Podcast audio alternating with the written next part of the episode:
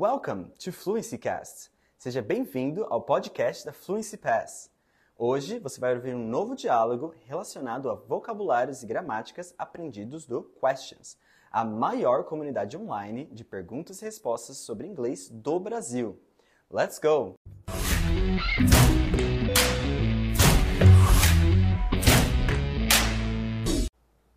Dialogue about house objects. Diálogo sobre objetos da casa. Emma is showing Peter around her house. Welcome to my house, Peter. Can I show you around? Yes, that would be great. Thanks. This is my front yard. I planted all these flowers myself. They are beautiful. Please, come in. This is my living room.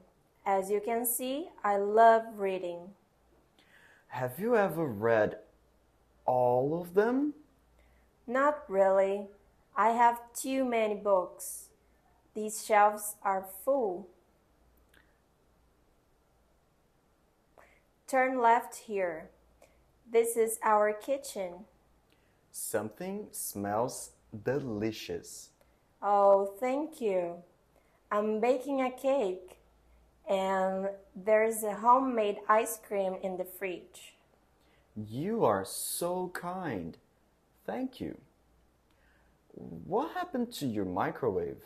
It broke last week. Oh, what happened?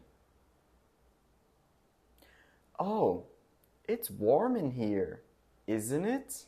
Yeah. Instead of air conditioning, we prefer to turn on the fans to spend less energy. Do you mind? No problem. This is the bathroom. Sorry, I really need to clean it. I really love these tiles and the lamp. Thank you.